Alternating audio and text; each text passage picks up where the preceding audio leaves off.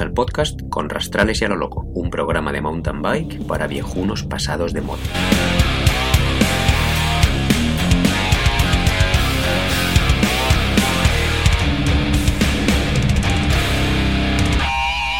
Muy bien. Chavales, por fin volvemos otra vez después de muchas semanas, pero es que si no hay contenido, pues hemos decidido eh, postergarlo hasta que tengamos cosas interesantes que contar y no contar solo las mierdas que solemos contar. Entonces, volvemos otra vez. ¿Qué tal, Puli? Hola, ¿qué tal? Encantado de estar otra vez con vosotros hablando. Julianaco. Yo bien, yo bien. Estoy un poco cansado de, este fin de semana, como ya os he dicho.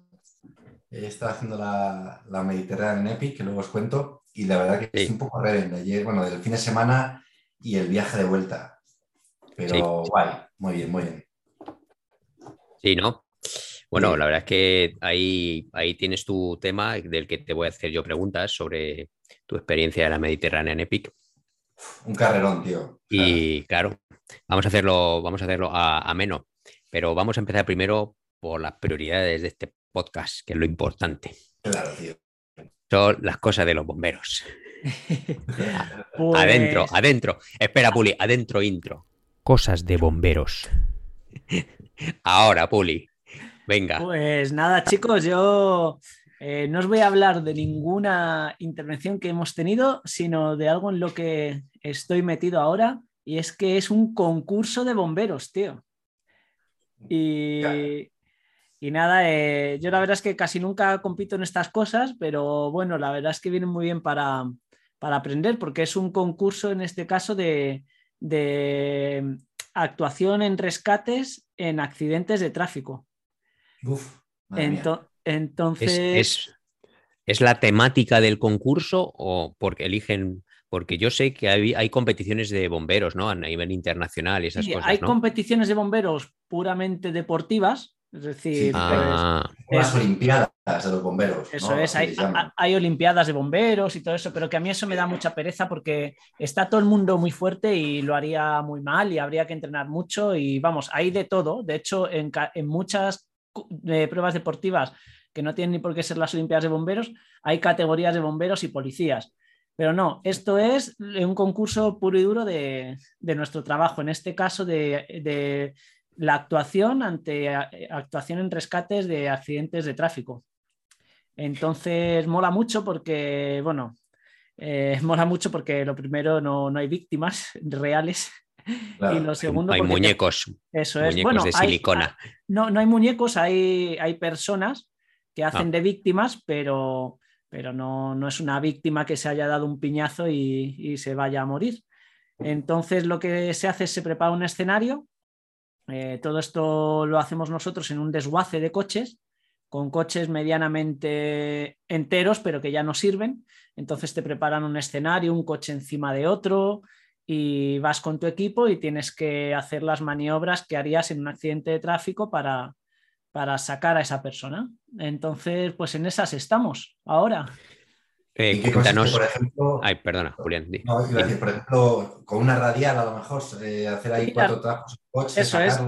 La, radial se usa, lo que pasa es que se usa poco. Hay, otras, hay otro tipo de herramientas, porque la radial hace mucho ruido y salta muchas chispas. Entonces hay, otras herramientas como un, separador gigante, una cizalla, bueno, unos cilindros que, que, digamos, descolapsan estructuras y entonces mola mucho porque, claro, tienes que ir con tu equipo, cada uno tenemos asignada una labor, digamos.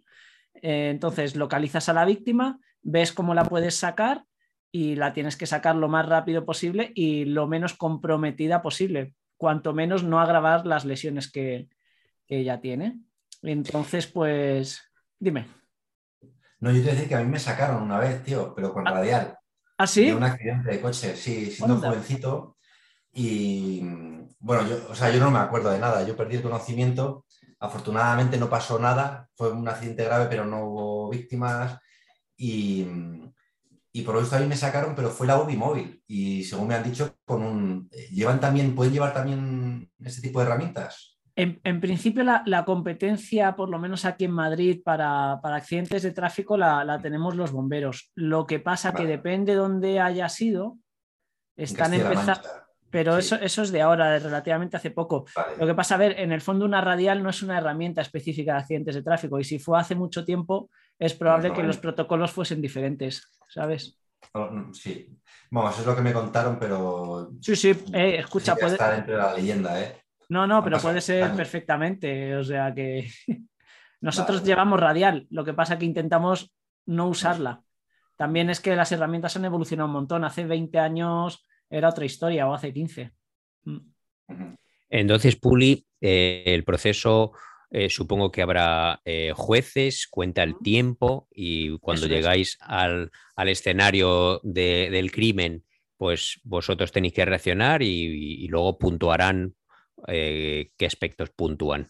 Eso es, pues mira, por ejemplo, hay seis, somos seis, bomberos. Uno que hace de, mando, ¿vale? Es, digamos, el, jefe. Pues ese tiene un juez para él, ¿vale? Luego hay otro juez para los bomberos 1 y 2, que lo llaman los maquinistas. Y creo que también para, para el bombero conductor 1. Y luego hay otro juez para que está dentro del coche haciendo de sanitario, y, o sea, haciendo de sanitario, perdón, haciendo de víctima, y otro ah. juez que, ve lo que yo le voy diciendo, porque en mi caso yo voy a ser el bombero sanitario, lo que voy haciendo con la víctima. Hay como cuatro o cinco jueces. Si te digo la verdad, como es el primer concurso, tampoco me lo sé demasiado bien. Entonces, ellos te proponen un escenario el cual tú no has visto, llegas, llegas allí, bueno, no me quiero liar tampoco demasiado, pero se hace una valoración dando una vuelta de 360 grados al vehículo para evitar riesgos. Imaginaos que el escenario tiene una farola caída encima de, un vehículo, ese coche puede estar electrificado. Entonces, se anulan todos esos riesgos, se da paso a que yo pueda entrar dentro del coche para valorar a la víctima cuanto antes y a partir de ahí ya mis compañeros, mientras yo voy atendiendo a la víctima, mis compañeros trabajan para hacer hueco, que es cortando puertas, eh, descolapsando estructuras o lo que sea, para, para poder sacar a las víctimas en menos de 20 minutos o en este caso es una maniobra estandarizada para 20 minutos, que digamos es el tiempo máximo que tenemos los bomberos para, sacar a una persona. Más de 20 minutos ya estaríamos haciéndolo muy mal, porque lo interesante es que cuanto antes se lo lleve una UBI móvil o una, una UBI con, soporte vital avanzado para, para tratar a esa persona lo antes posible. Bueno, supongo que el equipo que lleve turbobomba gana, ¿no? lo que pasa es que esto es como el World of Warcraft. Para llevar Turbo Bomba tienes que, tienes que haber ganado muchos concursos antes para que te la dejen usar. Es como. Y habrá juez, juez, juez para Turbo Bomba también, ¿no? sí, sí, sí. Bueno, muy bien. Entonces, eh, ¿os presentáis ahí cuántos eh, equipos? De pues este, este es un, clasificatorio, digamos, para el campeonato nacional. Yo creo que iremos como 20 equipos de la Comunidad de Madrid, más o menos. Y luego, lo que pasa que nosotros, a ver, es nuestro primer concurso y realmente yo no lo hago por el tema de competir, porque si no me estresaría muchísimo. Ya de por sí me estreso. la puta. Hay que estresarse, hay que ir a ganar. Hay que ir a tope siempre, tío. Hay que... Aunque petes, aunque petes, tío. Soy, soy muy mal competidor, tío. Y menos para esto, ¿sabes? Es como... Uf, en eso, Julián te va a dar unas lecciones a eso, tío. o sea, hay que, aunque tengas que romper las herramientas, hay que ir a tope. Sí. Aunque no acabes tú, o sea, hay que darle. Oye, pero entonces, ¿qué es lo que, ¿cuál es el premio de estos concursos? ¿Reconocimiento dentro del cuerpo? Ah, al final, a ver, el, premio, por ejemplo, de este concurso es que a los dos primeros equipos te pagan la inscripción y, el viaje, digamos, a Valencia, que creo que es donde se hace el otro, y el, donde se hace el nacional, perdón. Y luego el premio del nacional, la verdad es que ni me he informado porque dudo mucho que lleguemos. Y, dos, eh, al final es un premio, efectivamente, el reconocimiento, ¿sabes? A ver si os van a dar una turbobomba. Ahí. Desperdiciando la oportunidad, tío. Hombre. al final, vamos, yo, yo por lo menos, y creo que la mayoría de los equipos, este tipo de concursos en los que en el fondo es una, o sea, es una desgracia. Quiero decir, estás en el fondo banalizando, bajo mi punto de vista, una situación muy jodida en la que tienes que sacar a una persona que puede que, no sobreviva o si lo haces muy bien puede que tenga la suerte de sobrevivir. Entonces, al final, los que vamos a estos concursos nos lo, nos lo tomamos un poco como un reciclaje, un aprendizaje eh, para estar, estar al día en, las últimas, digamos, en las últimas innovaciones sobre, sobre, sobre cómo actuar en este tipo de, accidentes que realmente son los, los, siniestros en los que, a los que menos nos gustan ir a los bomberos porque son los más desagradables. ¿Ves? Pues volvemos, o sea, con el símil de las carreras, o sea, al final es como esa típica carrera a la que no llegas bien, pero que te sirve de entreno para la siguiente. Exacto. Exacto. Y lo que mola es que, por ejemplo, ahora con, mi equipo con el que estoy es que protocolizas o, sí, al final protocolizas un montón o automatizas, mejor dicho, un montón de pasos que en un día de intervención real, pues te hacen en el fondo hacer una mejor actuación, que al final es lo que se trata. Por eso estos concursos a mí eh, tengo ahí un, ¿cómo se dice? Una dicotomía eh, mental sobre si me gusta ir o no, porque en el fondo, no sé si me entiendes, no es como una prueba deportiva que si te gusta competir, compites, es tu categoría de bomberos. Esto es, se anda un ostión, que si llegas al ostión ese, eh, te cagas porque dices, me cago en 10, ¿cómo va a estar la persona si está viva? Pero de todas formas, Puli visto desde el punto de vista del reciclaje, es súper importante. Eso lo tenéis que tener automatizado precisamente para aumentar las probabilidades de, supervivencia de las víctimas. Entonces, tío, eso es súper importante. Yo, estoy encantado de, haberme apuntado a, esto porque, eh, vamos, de repente, ya solo el estar en casa pensando y sobre cómo actuar, cómo haríamos esto, cómo harías lo otro, cómo, eh, bueno, un montón de cosas que, que se te pueden escapar el día de intervención y más con los nervios, eh, jope, aprendes. Sí, sí. Y entiendo que estos días, cuando estos días que tenéis de curro ahora, pues te juntas con tu equipo, ¿no? Y vais en los tiempos muertos, mientras estáis esperando si tenéis salida o no, vais entrenando, supongo. Y, bueno, de hecho, de hecho, estamos quedando fuera de nuestro horario de trabajo para, para hacerlo. O sea, los días que curro yo lo que suelo mirarme es la teoría porque no hay ninguno de mi equipo que esté en mi turno. Nos hemos hecho un equipo entre, varios, entre gente de, varios parques que bueno, nos motivaba y tal. Entonces, pues, pues mola eso también porque yo lo poco que pueda o lo mucho que pueda aprender, pues es cosas que puedo aportar a mi turno y, y demás. Bueno, y ya como último apunte para pasar allá a las movidas ciclistas, podéis poneros eh, un nombre chorra como los que ponemos Julián y yo en nuestros nombres de equipo o, tenéis que poneros un nombre oficial? No, yo, yo os invito a que, a que propongáis nombres y, yo lo propongo porque creo que no... Bombero globero, tío. Yo llamaría... Bombero, globero. bueno, puede ser. Bombero, globero. O Turbo Bombers, tío. Luis siempre ha sido más flipado, ¿eh? Luis siempre ha sido más flipado. Eh, a ver, Turbo Bombers o algo así, ¿sabes? Sí que eso es buenísimo. Sí, sí, pues bueno, pues pasamos ya al tema pedaleo o qué? Sí, por favor. Venga, vamos. Muy bien. Bueno, pues nuestro querido Julián ha estado en una carrera ya mitológica en la costa mediterránea española que es, bueno, eh, aparte de que está a tope el calendario ahora mismo de, primavera o bueno, de invierno, con las carreras en la costa eh, española, pues es, yo diría que la que tiene más prestigio y, y Mediterranean Epic. Bienvenido, Julián, a nuestro programa. Muchas gracias por invitarme. Es un placer estar aquí hoy con vosotros. Cuéntanos qué es la Mediterranean Epic, Julián.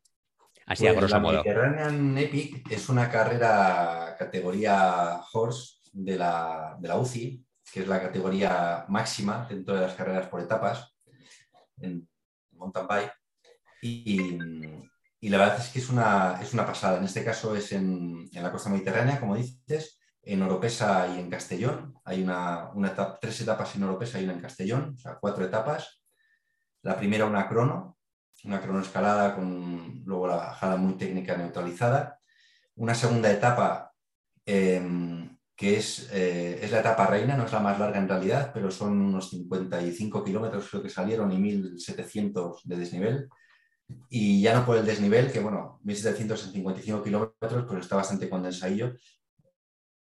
pero un poco la dificultad que tiene es el, terreno. Eh, tiene muchos descensos eh, bastante, bastante potentes. En general, todos los días hay descensos muy potentes, pero el del segundo día, pues es, subes y bajas sin poder descansar a nivel mental, a nivel físico.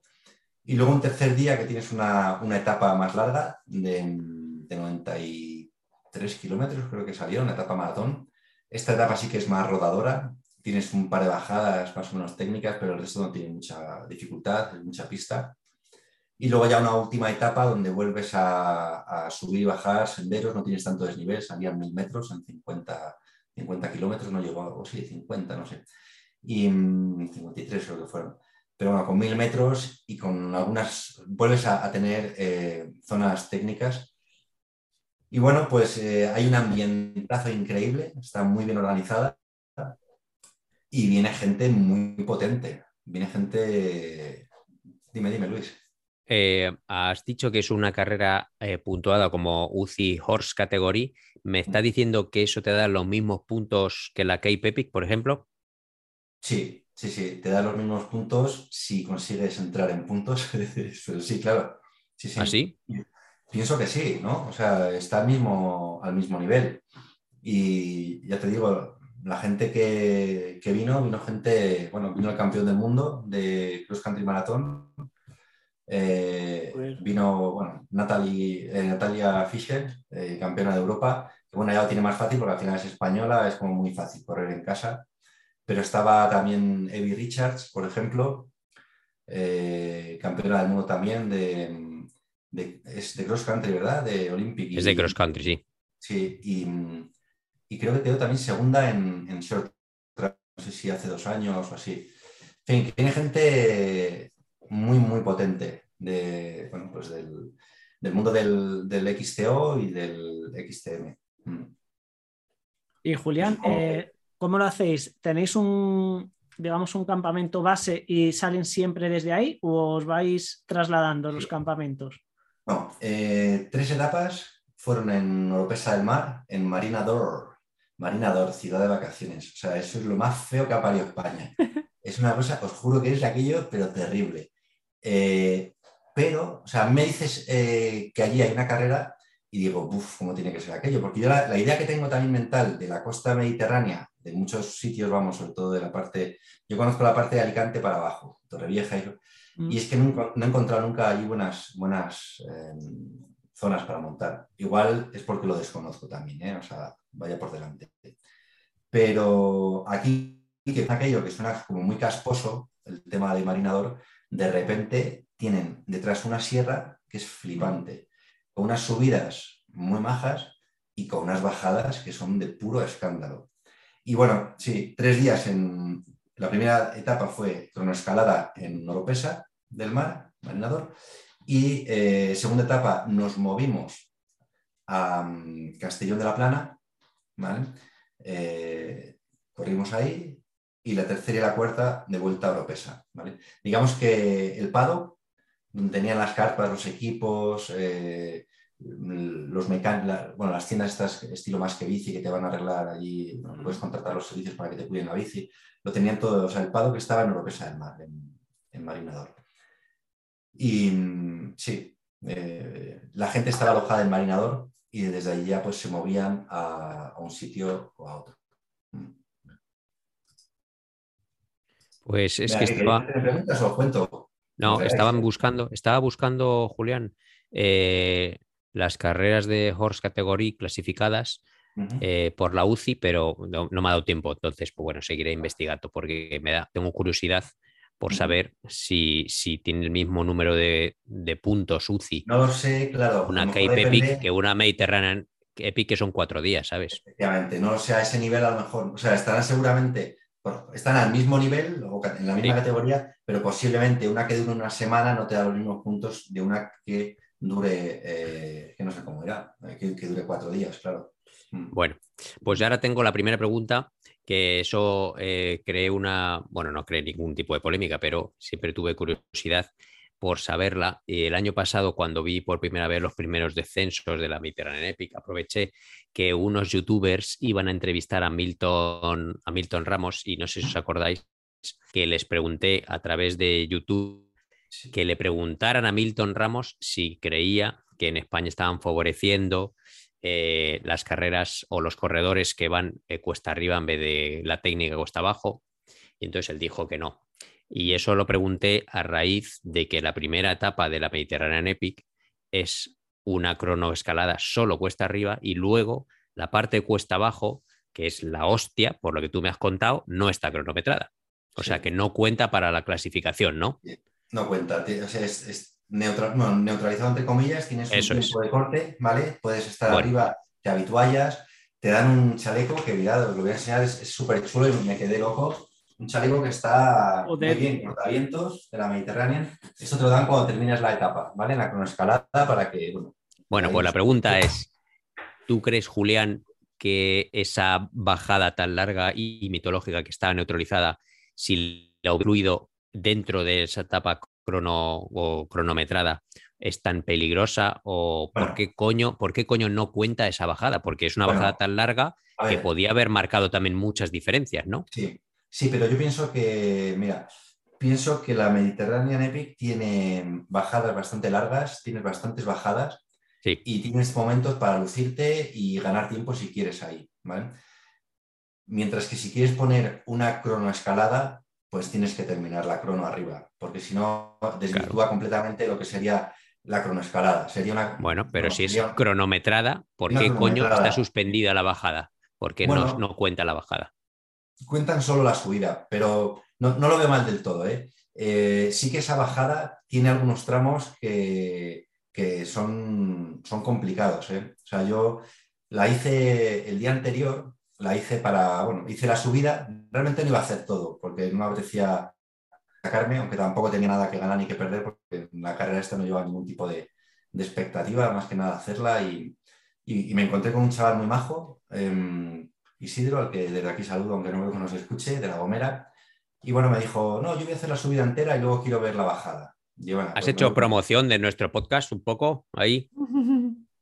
No, tío, es que estaba yo con la cabeza en otro lado, tío. Es que, ha, sido un poco, ha sido un poco raro, ¿eh? la verdad. Digo, digo con los compañeros con los que andabas o te encontrabas. Decir, mira, podéis, escuchar el, podéis escuchar el resumen en nuestro futuro podcast. En nuestro futuro podcast, qué va, tío. Ahí en promoción, suspenso, ya, tío. suspenso. estaba yo con la cabeza en otro lado. No, vas solo a tope en la carrera, luego ya, ya no da para más. el gel, no da para más. Tampoco te creas, tío. Bueno, el caso es que, que en la bajada em, hice la, subida por ver un poquito cómo era y luego la bajada, eh, ahí, me, me, dio una hostieja. No muy grande y, valentito. Un revolcón, un revolcón. Sí, fue un poco por tonto. O sea, fue por ir un poquito lento y son las típicas rocas que o vas con inercia o es que no las pasas. Y me pasó eso, se me quedó clavada la horquilla y, me, y, salté por arriba. Me pegué con la espinilla en una piedra y ya está pero que mm, tiene zonas que verdaderamente son complicadas y si llegas después de la subida, el subidote ese y te tiras por ahí, a ver, pues lo haces. Y si no te bajas, como había mucha gente que se bajaba en un montón de sitios. Ahora luego si queréis hablamos de tema de atascos, ¿vale? En, mm. bajadas. Pero mm, yo creo que está bien así, porque es una cronoescalada, ¿sabes? O sea, al final, pues bueno. Bueno, porque lo han montado como cronoescalada, ¿vale? Sí, sí, sí. Bueno. Pero bueno, no son los únicos, ¿eh? Pienso, por ejemplo, en, en esta de Murcia, la Dos Reinos, es igual. Subes primero una, una cronoescalada y luego la bajada neutralizada. Mm. Quizá para, bueno, ya para, para hacerlos la primera clasificación en boxes es la, forma más fácil. Y efectivamente, al final juegan con eso, sí. Bueno, la siguiente pregunta. dispara, dispara, ojitos. Qué ojazo, eh, Luis. Sí, el tema, eh, el tema de respeto de los boxes. Cuéntame, Julián, habiendo tanta gente apuntada, ¿cuántos eh, participantes había? Eh, yo creo que éramos cerca de. Bueno, un porrillo, más de 500. 600 y pico. No, no. Bueno, 600 y pico, sí, sí. Pues, ¿cómo era una vez que estabais clasificados? A la siguiente, al día 2 ya salíais en boxes cómo se respetaba eso, cómo estaba organizado y cómo era el tema. Estaba bien organizado, pero hasta un punto que aburría, porque yo entiendo que llamen números a los primeros de cada, incluso de cada box, ¿vale? Entonces, bueno, los primeros, claro, ahí está élite y la élite de la élite, ¿vale? Creo que las tías también salían en el... sí, en el box 1 también, sí, claro. Además salían todas juntas, me parece, ¿eh? iban todas ahí en mogollón. Sí. Y luego, bueno, y luego ya pues iban por cortes de tiempo, ¿vale? Entonces, em, salíamos cada cinco minutos, ¿vale? Desde los primeros, o sea, salía el primer box, contaban cinco minutos para dejarles que se fueran y luego ¿Ah, sí? cinco. Sí, mejor porque así también, eh, en fin, con tantos y tanta historia, pues yo creo que lo hacen más fluido. Ah, vale. Eh, Entonces, claro, solo em, el tiempo empieza a contar cuando tú pasas por el arco de salida. Claro, vale, vale. Eso es. Eh, lo que era aburrido era que a la entrada de cada box nos iban llamando por número. De uno en uno. Sí, según el tiempo que hubieras hecho. Entonces, claro, entrabas ahí y también estaba, o sea, está bien, piensas, porque los que estaban más fuertes pueden salir delante y no les molestan los que han ido más flojo el día anterior. Pero claro, o sea, os imagináis, yo no sé, éramos pues a lo mejor, no sé, 150 o así en cada salida de estas. Y la megafonía, con la música de Rocky Balboa, ¿no? O con ACDC, con el speaker dando ánimos a todo el mundo, calentando el ambiente. Y los jueces, que yo creo que eran jueces de la UCI, allí, 358, que se entraban los cuatro primeros, y si les apetecía, pues pasaban la bola. 358, 358, 358, ¿sabes? Pero claro, repiten 10 números, luego ya la gente ya se cansa y están ahí. Y llega un momento en el que ya, pues no sé si por aburrimiento, porque empezábamos todos a decir, venga, dejemos pasar si nos da igual. Si estamos aquí en el box 4, que somos los últimos, ¿qué más te da? ¿Sabes? La gente se la sudaba, ¿sabes? Era, quería entrar, ¿no? Entonces, esa parte era un poco aburrida. Pero bueno, estaba bien organizada, quiero decir, porque si no, sí que la gente se puede. Bien. Tú tienes. ¿sabes? el box 4, pero se colocan delante, pues van a molestarte, ¿no? pero el problema, el problema que yo vi es eso, que como la gente ya se pone en la puerta de entrada, mm. aunque no estés de los primeros de tu box, entonces el juez tiene que gritar el número, tienes que esperar, dejar pasar al tío que le han llamado y tienen que dejarle pasar cogiendo la bici por encima porque no cabe hasta que llegue. Y eso es un pote y es un, es un sin Dios. Sí. Sales a calentar, ¿no?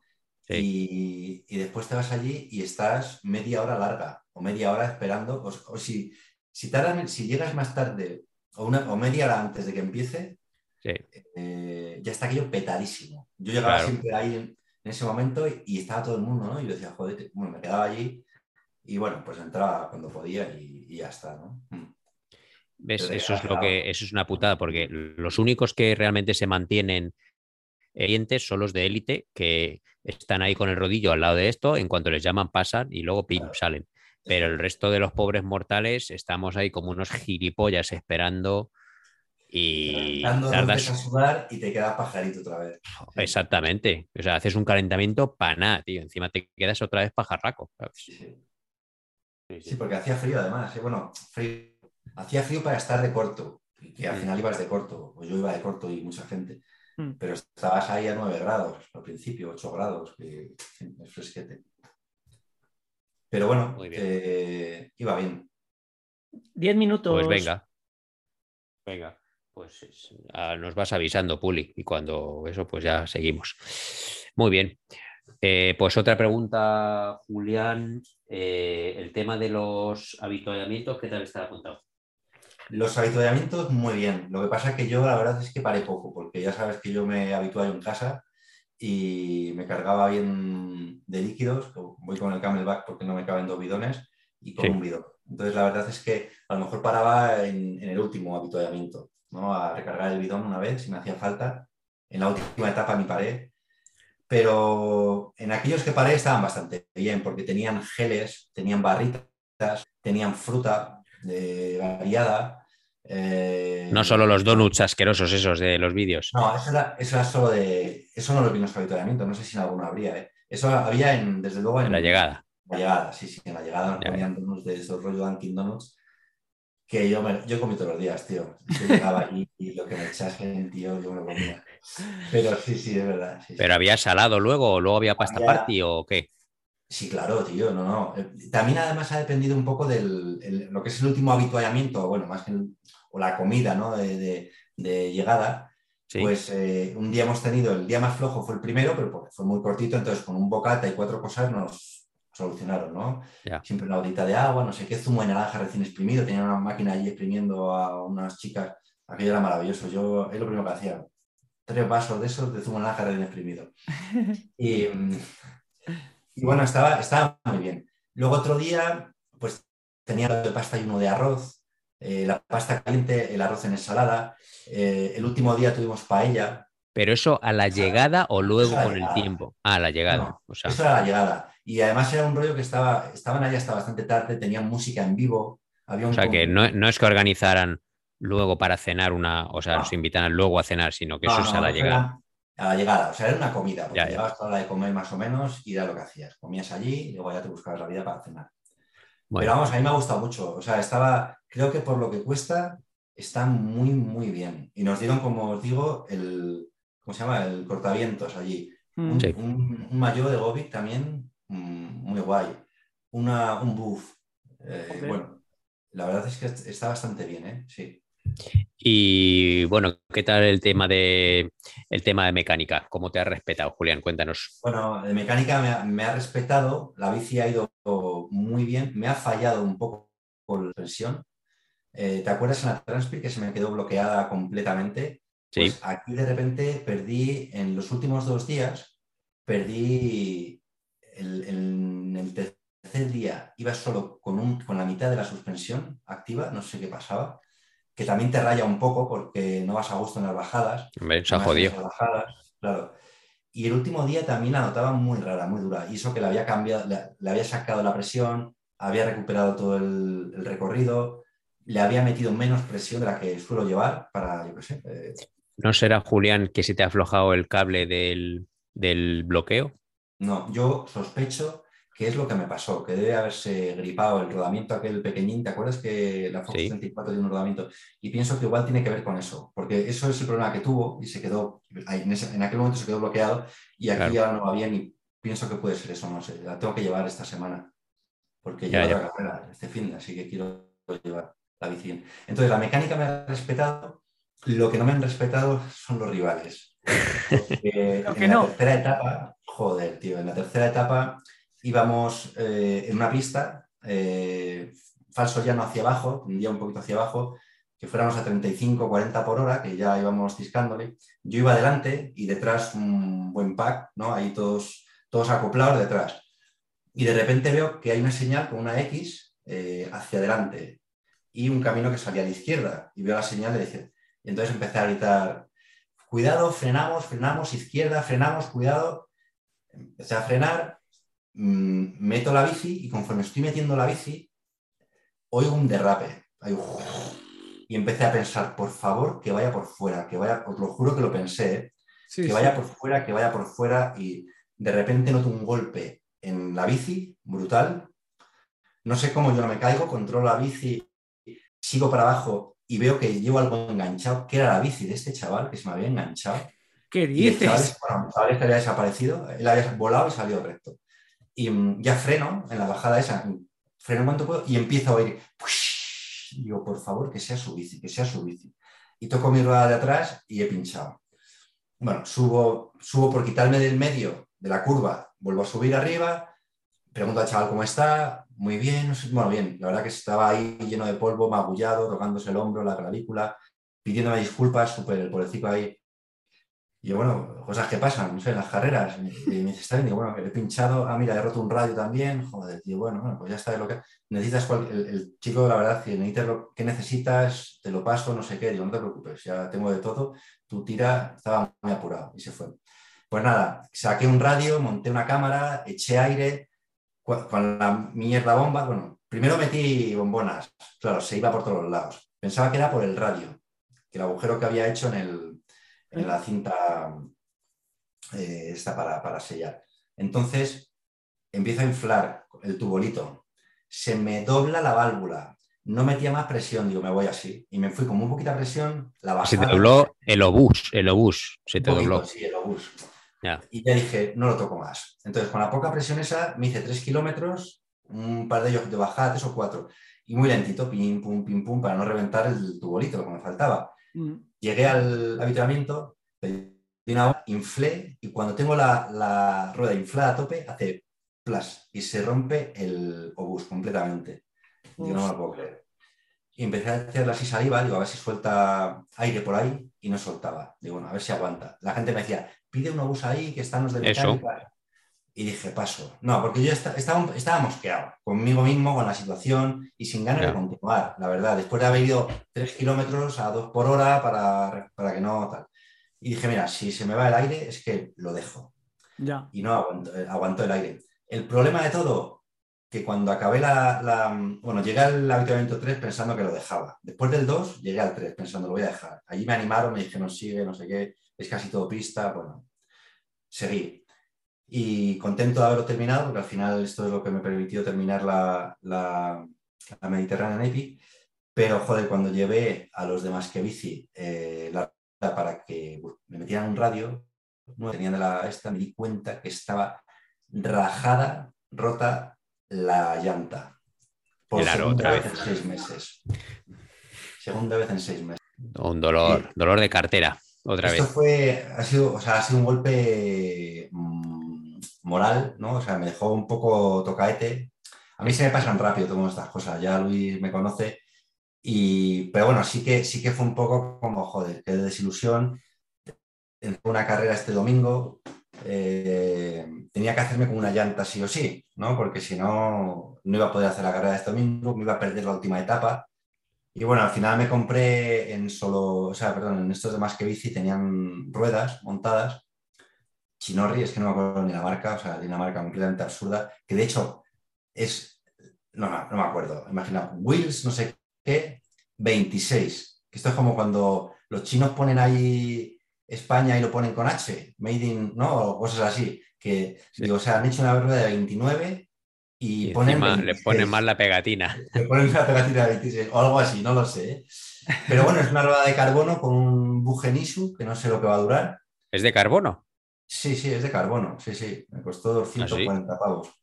La rueda entera. Sí, sí, sí. Entonces, bueno, la tuvieron, sí, ya como segunda rueda para este tipo de cosas, pues mira, ahí está. ¿sabes? Está muy bien. La otra la mandaré a que me la vuelvan a hacer, eh, en fin.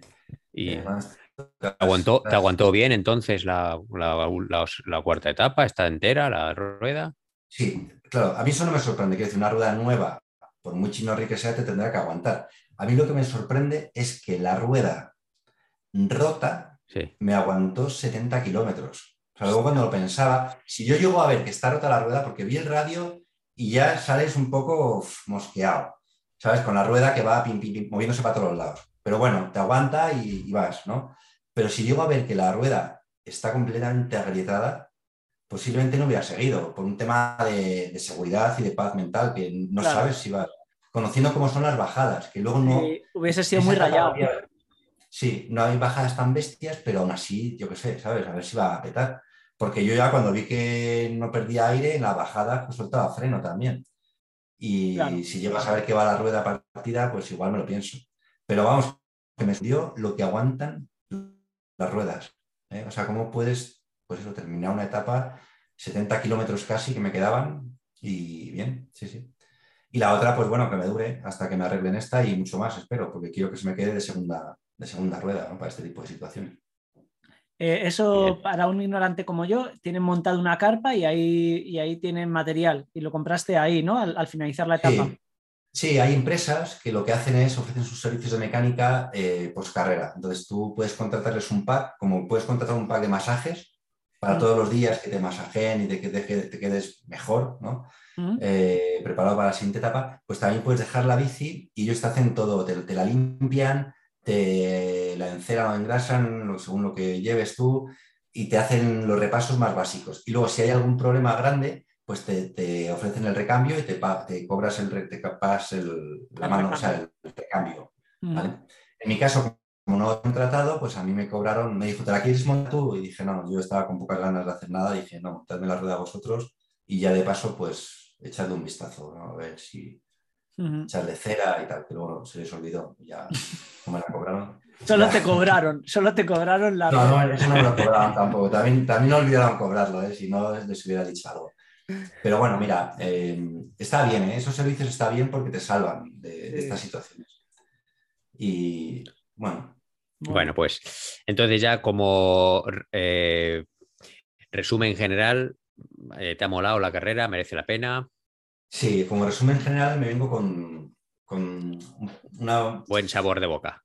Con un sabor de boca agridulce, ¿no? O sea, por un, por un lado, a nivel personal, bueno, ya sabía yo que no estaba preparado, o sea, que no iba preparado para la carrera, em, pero bueno, luego yo siempre me emociono e intento, siempre me pico con mi sombra y, vas intentando, pues bueno, hacerlo lo mejor que puedas. Y me di cuenta que estoy muy lejos de estar bien, pero bueno, me lo pasé muy bien con, los, con, pues con la carrera en sí. O sea, los, las bajadas, las subidas estaban chulas, había subidas también algunas por, por senderos, pero es que las bajadas eran brutales. O sea, de repente había zonas muy técnicas, muy técnicas, que, que de repente estaban petadas de peña, con cencerros, gritando a tope. Entonces, te sentías como que estabas en una Copa del Mundo, yo qué sé, ¿sabes? Ahí que había mucho, mucho, mucho, mucho, ambiente. La peña gritando, por la derecha, por la derecha, y la trazada buena, por la...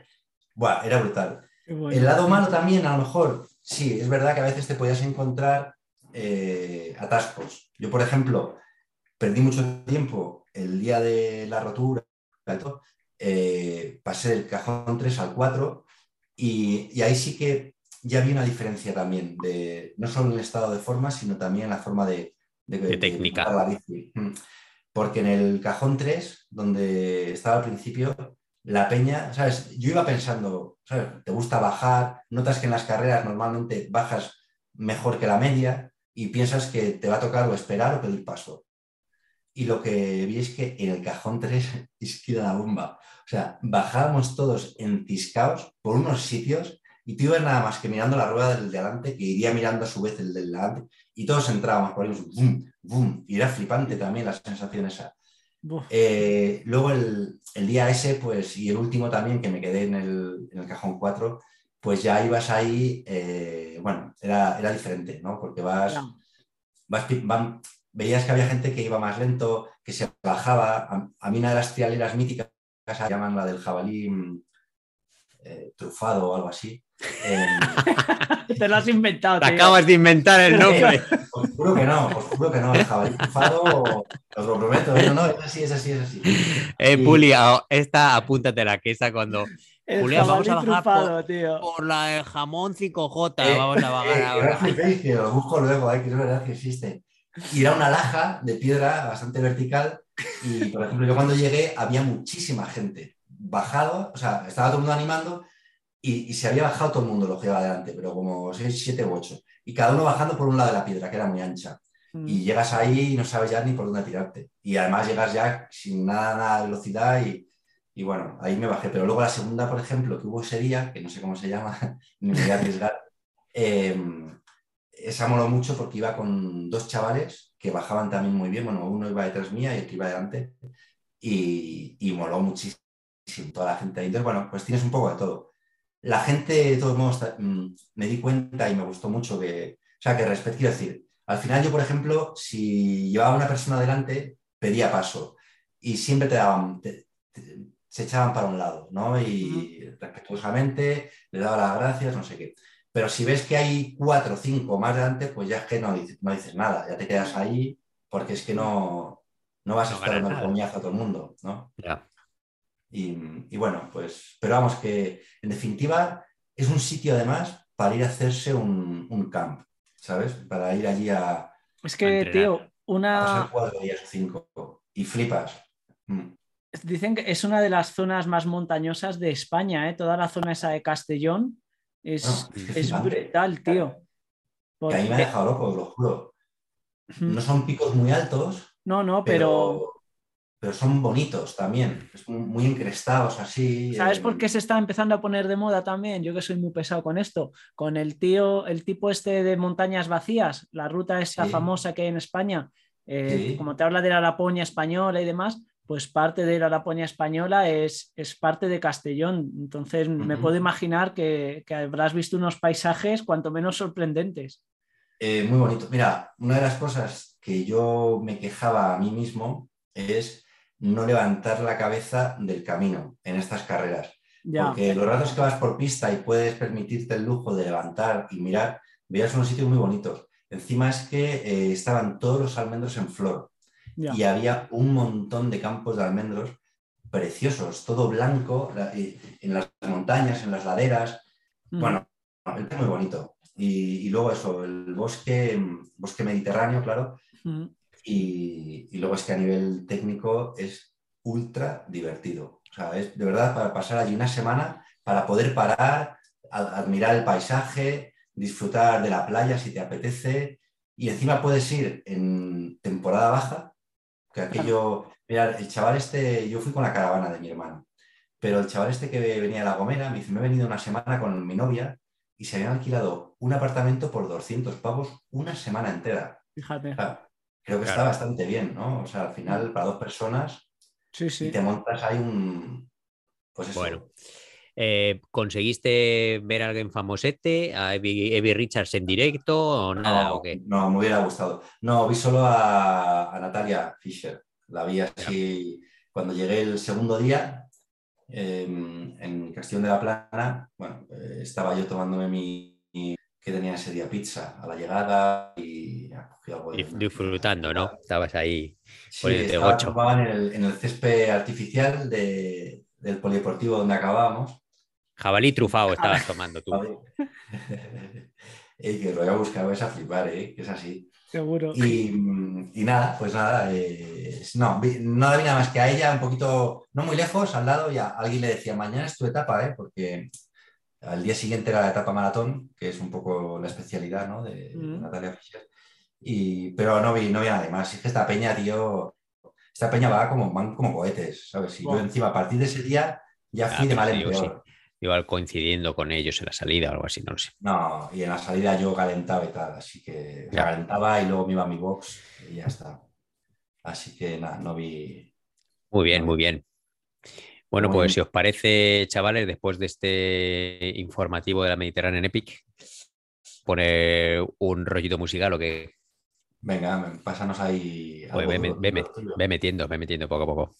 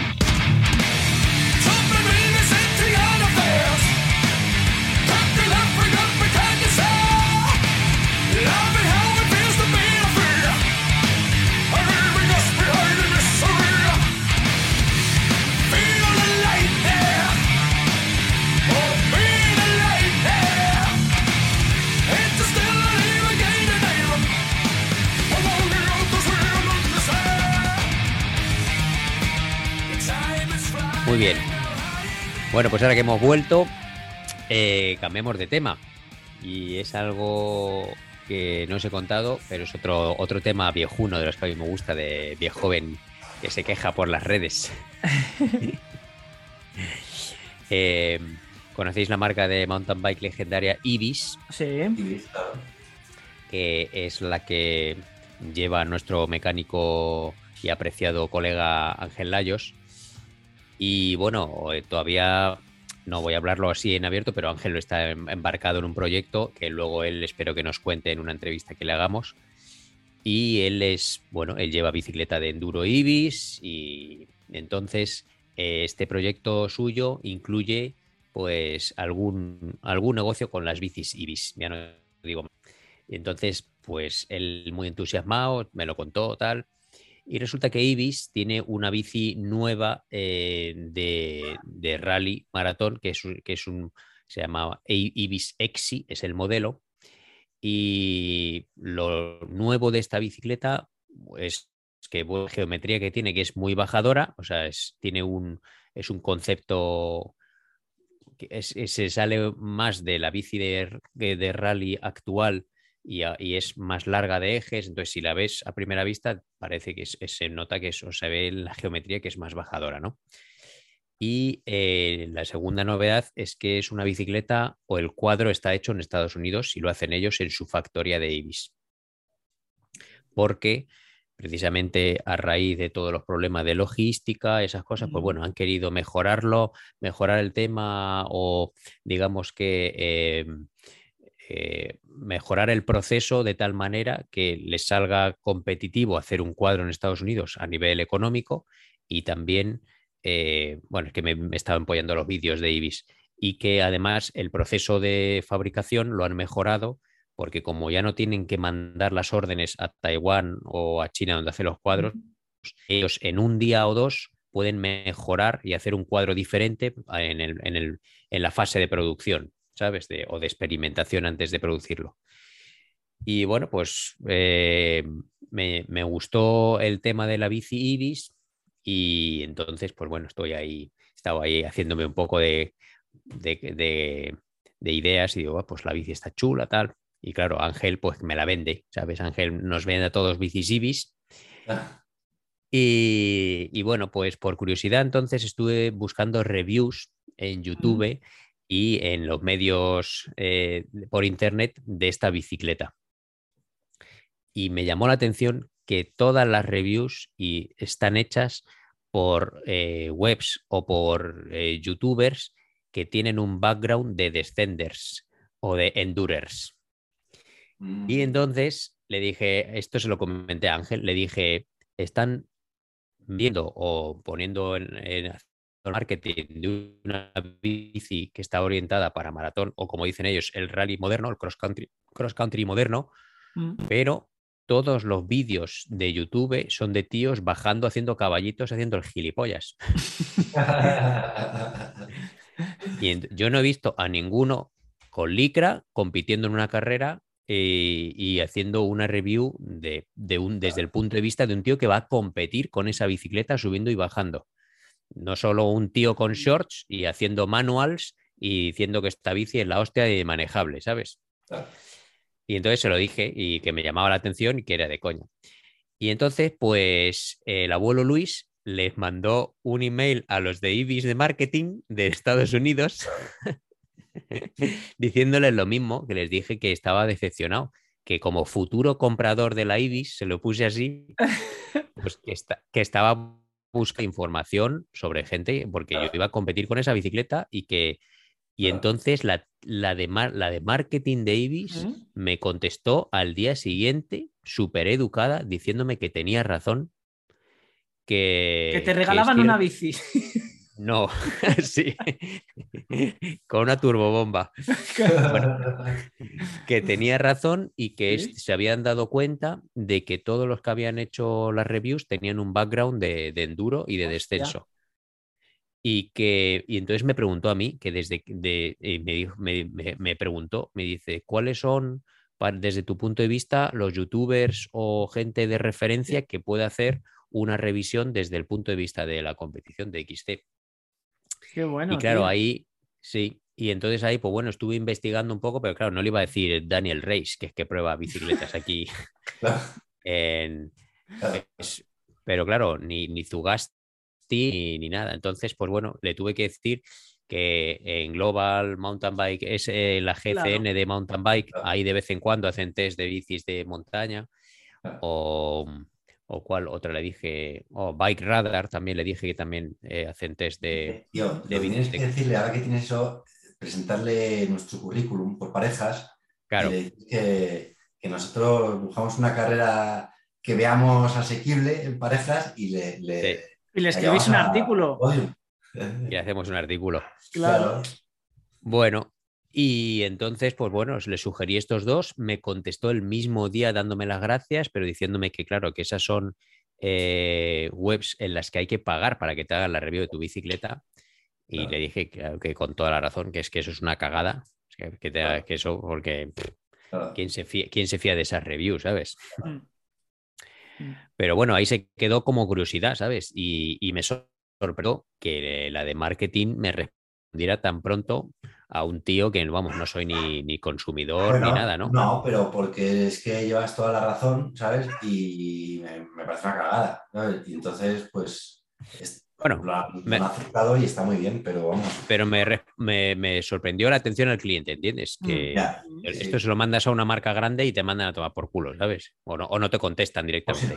¿Y, ¿Y, el procedimiento cuál fue? ¿Te metiste en ibis.com y buscaste directamente en contacto o departamento de marketing o qué? Sí, busqué en contactos y, eh, había, había varios emails, el de y viste el de eh, marketing. Pues eso, de mecánica, atención al cliente, no sé qué, y vi el de marketing. Y entonces pues me, respondió la tía de marketing. Y nada, entonces, pues bueno, yo espero que nuestro colega Angelayo se traiga una IBI sexy y. y... de dos. Claro. ¿Sabes? Con las dos tallas, porque nunca pues, se sabe. Si, se trae una de test. Si te pues, consiguieses hacer con una de esas, Mm. a probarla, estaría guay que le enviases un artículo a la tía, macho, a la de marketing. ¿En serio? Sí, bueno, claro. Yo que sé. Sí, sí, sí. Porque, ve, no sé, no te la puede dejar Ángel, a lo mejor si se trae alguna y la probáis un día. Sí, claro, sí, sí. hombre, Ángel no la deja, sí. Lo que pasa es que, claro, él tiene que traérselas. Al loro, que ahora mismo solo hay una edición limitada de 40 bicis en todo el mundo. 40, madre mía, chaval. Y además están numeradas, en cada cuadro pone uno de 40, dos de 40, tal. Entonces, ahora, ahora no hay, esa bici no hay a la venta porque ya están todas vendidas. Ya están vendidas, claro. Entonces, pues bueno, a ver si eh, consigue alguna otra o estén haciendo ahora una siguiente. Además son bicis caras porque como es una marca exclusiva, pues la versión básica ya son 6.000 pavos, ¿sabes? Pues eso, algo básico, digo. Sí, claro. La, vida es muy corta. viene con XT, eh, Fox 34 y todo muy guay y, y Kashima y todo el percal, pero vamos, que son el bicicara. Sí, no, no, Ibis no, no, es, no, es, especialmente barata, es verdad. Sí. claro. Bueno, pues ahí va la anécdota de, del abuelo Luis. Muy bien. Pues muy buena, buena aportación, ¿eh? Yo, yo, yo te insisto, si puedes escribir, mándale un artículo porque igual, Igual hasta lo publican en algún Por curiosidad. Sí, yo que sé, como nos gusta hacer estas cosas, o sea, quiero decir que nos apasiona mm. hacer estas movidas, pues igual es una manera ahí de, dar de aportar tu granito de arena, ¿sabes? O sea que. Bueno, pues queréis que pasemos ahora a las movidas SOME de, de, Instagram y movidas que hayamos visto o no? Yo antes, antes de eso, quiero, quiero hablar que como, bueno, si no lo sabéis, os pongo al día, se está corriendo ahora, hoy, de hecho, el la Robaniemi 300.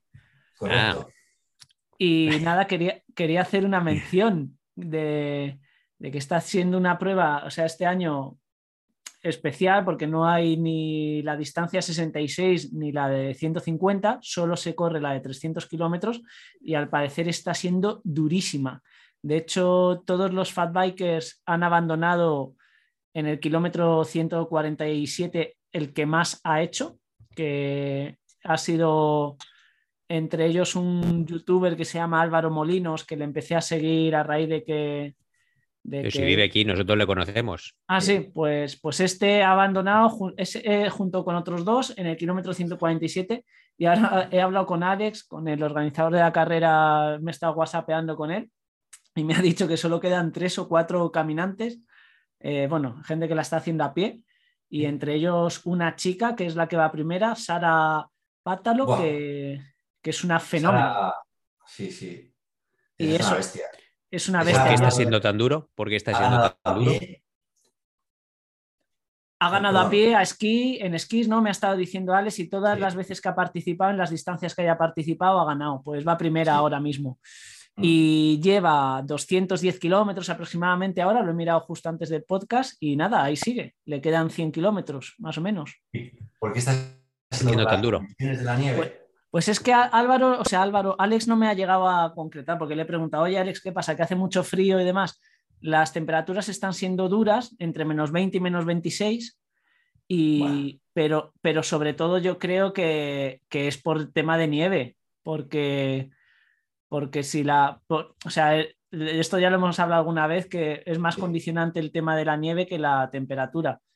Sí, eso es frío, pero no es un frío extremo, o sea, bien abrigado, te lo haces. Lo haces, ¿no? Lo malo entiendo que será a lo mejor la nieve. Si hay condiciones de nieve blanda, ahí es donde pueden estar sufriendo, sobre todo los fat bikers, claro. Sí, sí. Pues, pues eso, os cuento, chicos, que nada, que, que ánimo para los que les queden y, y, recordar eso, ¿no? Que se estaba corriendo esa carrera ahora y que están siendo condiciones chungas, chungueras. Yo, de hecho, antes de que empezáramos a grabar este podcast, le he mandado mensaje a, este Álvaro que estaba corriendo porque eh, ha puesto una actualización que pone primero en terminar 150 kilómetros 25 horas en su Insta.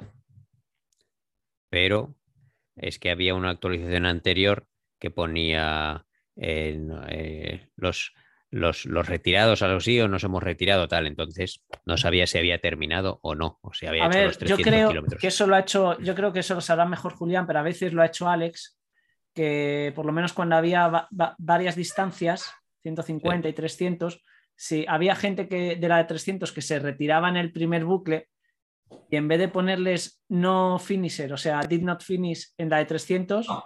¿no? No, did not finish. O sea, el que no acaba, no acaba. Eso vale, no lo perdona. o sea, si te apuntas a 300, claro. vas a 300, no puedes luego cambiar. Y no, es que yo, eh, porque de hecho había gente que se le quejaba, oye, méteme porque me he hecho 150, Ah, vale, pero tú a qué te has apuntado, a 150, ¿qué ibas a hacer? ¿Lo has terminado? No. O sea que eso no es así, entonces no ha acabado ninguno. De hecho, de hecho. ¿A setas, a setas o a roles? Claro, no como la, no como la Iron Bike. Claro, no como la Iron Bike. Pues ya está. Entonces. La haces, la haces. Y si no, pues ya la harás otro año. O sea, que no pasa nada. De hecho, de hecho, joder, mira que sigo a Álvaro Molinos y tal, pero si ha puesto eso en su Instagram me jodería mucho, tío. Mal, yo eso... Mal, yo lo ¿eh? veo mal. Yo le conozco y pero que no, bueno, no, sé si nos escucha que no se lo tome a mal, pero vamos, eso mal. O sea, el primero termina 150, no, no he terminado. No está bien, no he terminado, claro. No, he terminado, ya está. es que, tío, ¿sabes qué pasa? 150. Eh, ¿Sabes qué? Exacto, yo he estado hablando con Alex y me ha dicho, no, no, han abandonado todos los fat bikers. Claro, eh, ya está. Y, no pasa nada, tío, no, porque tengas 80.000, porque me parece que pues, tiene. Eso es, me parece que tiene 80.000 seguidores. Pues coges y todo esto, vamos, no creo que vea la entrevista esta que estamos haciendo, pero si la ves, no pasa nada. O sea, con todo el respeto te lo digo, tío, no hace falta quedar bien con tus seguidores. Coges y dices, el año que viene lo intento. Ya es un tema más humilde. Y yo os digo que hay gente que en condiciones muy duras otros años han terminado. Han terminado, claro. Y no creo que fuera tan duro como este. el primer año, que fue solo 150, que terminaron solo tres, los 150 kilómetros, y fueron tres fat bikes que estuvieron empujando casi todo el tiempo. O sea, eso fue una cosa de escándalo. Y el, eso fue... y el primer año que yo terminé, que fue un año muy malo de nieve, ese, ese, año, bueno, yo hice 38 horas, pero es que los que el último que terminó en Fat Bikes hizo cuatro días y pico. Mm. Entonces, quiero decir, estos se han retirado a las 25 horas. Podrían mm. haber dormido 10 horas si querían y seguir. Claro. Tenían cuatro días más, ¿sabes? Efectivamente, o sea, al final tienes tiempo. Lo que pasa es que el coco, pues no te ha dado. Claro. Igual, igual de fuerzas podría haberlo hecho, pero si no, no sé. Hmm. Sí, no, se ha mm. puesto eso en Instagram. Yo, como no tengo Instagram, nada. Me mm. parece, me parece feo. Sí. Bueno, ¿habéis visto algo, algo que os ha llamado la atención últimamente? No, yo he estado centrado personaje? Nada. Cago en 10. Bueno, pues mira, algo que te va a molar a ti, Puli. Sí. Eh, una nueva eh, carrera de bikepacking ¿Ah, que se llama De Norte a Sur. Onda. Que la he visto en el Insta y ya le he puesto a seguir por curiosidad. Va desde Zaragoza o cerca de Zaragoza hasta eh, Sevilla, creo, algo así. Anda. Y es todo, y es todo, y, y, pasa parte por, por las montañas vacías. De hecho, el de montaña les ha hecho el mapa o algo así. Eh, entonces, la verdad es que mola bastante y me ha llamado la atención y por eso os lo, os lo comento. ¿Sabes? Le puse ahí a, seguir. De norte a sur, ¿vale? Se llama, se llama Norte a Sur Bikepacking o bike, ah, Bikepack. Y de hecho tiene una web que se llama Norte a Sur, norteasurbikepack.com y son 999 kilómetros con 9.999 metros positivos y solo para 99 participantes. Ah, qué bueno. ¿Y cuántos, cuántos, cuántos kilómetros has dicho? ¿999? De 999, desde Zaragoza hasta Sevilla. Ah, amigo. Sí. Curioso. Bueno, yo sí que. Yo sí que. espera, espera. Ah, espera, espera. Y, aparte de esto, y además enlazando con el tema de Ibis, de las que no había eh, youtubers o que no había reviews de Ibis, eh, eh, perdona, una de las frases que me había puesto la chica esta de marketing es que va a haber sorpresas. Bueno, pues a los dos días, a los dos días, y gracias a los consejos del abuelo Luis, han publicado eh, los de Ibis, que han hecho un equipo internacional que en realidad se llama Maxis Internacional, o sea que el patrocinador sponsor principal es Maxis, con bicis Ibis para correr en, en cross country. Ah, Entonces, me han hecho caso, tío. Y, y los que van a, entonces va a ser un equipo que tienen una corredora de rally, un tío eh, que va a correr carreras de maratón y carreras por etapas, eh, y luego uno o dos de descenso, no, perdón, de, enduro, que van a hacer enduro. Y, y, bueno, pues ese es un equipo que va a sacar. Entonces, la chica que va a correr rallies se llama Hayley Batten, que es canadiense. Eh, antes corría con el equipo Norco y ah. ha hecho buenos resultados en la Copa del Mundo. Luego el chico eh, es su marido y también corría con Norco y es el que de hecho ha ganado este año la BC Bike Race, entonces se ha dedicado más bien a carreras por etapas y carreras maratones. Y luego dos, dime. No, que me entristece, me entristece porque ya veo que, que no nos van a, no nos van a ah. ya tienen gente de un poquito más de nivel que nosotros. Claro, claro. Bueno. Bueno, pues eso es. Entonces, por curiosidad, ya te digo que han sacado o van a sacar el equipo Maxis Internacional y van a correr con bici Civis, lo cual me alegra porque eso es lo que necesitan para, para, cubrir para, para probarla, sí, Claro. Y para pues cubrir ese, ese, target. Mm. Comento una cosa rápida y yo creo que despedimos porque nos quedan cinco minutos para, acabarnos, ¿vale? A mí me pasaron el otro día una, noticia que la verdad es que me alegro mucho, ya la compartí contigo, Luis, y es que hay una carrera nueva en, los picos de Europa que se llama Infinite Valleys, de siete días, ¿vale? Entonces, año que viene. mola mucho y para el año que viene Luis y yo ya la tenemos aquí en el, en la lista. Así que. Allí los picos de Europa. Sí, son seis días, eh, tres días de carrera, uno de descanso y otros tres días de carrera, según tengo entendido. Ya, podrían haber metido ahí, pues como en, los griegos, que meten un día de, transición, porque hay gente que solo corre la primera parte, la segunda, y el día de transición, pues la gente que corre toda, hacíamos una contrarreloj. Bueno, no, creo que no lo van a meter. Y luego me han pasado otra que ya creo que había oído hablar de ella, que me está liando un colega de aquí conocido de Navacerrada, que es la Vuelta León mm, BTT, que es del 13 al 15 de mayo. Entonces, pues igual para ir calentando motores ya con vistas al verano, mm, hacerse una cosita así de tres días, pero bueno, eso ya no lo sé todavía. Tienes el calendario ya a tope de carreras. sí, es verdad. Pero bueno, que hay cosas, es que la verdad que mola mucho porque aquí, tío, aquí esto puede ser un no parar. es un no parar, tío. Sí, sí, es alucinante. Mm, la verdad que sí. Así que. Muy bien, chavales, pues yo creo que hemos cumplido nuestra hora y media de rigor, porque si no, no cogemos el micrófono. Y ha sido un placer veros. O sea que gracias a, a vosotros y a vuestra participación y nos veremos nos cuando vemos nos veamos. Gracias a los oyentes por seguir nuestras tonterías y a ver qué se nos ocurre para el próximo programa. Oh. Venga, esa medallaca, esa medallaca. Con la UCI ahí, es que es toda leve, tío. Claro. Venga. Venga. Chao, chao. chao.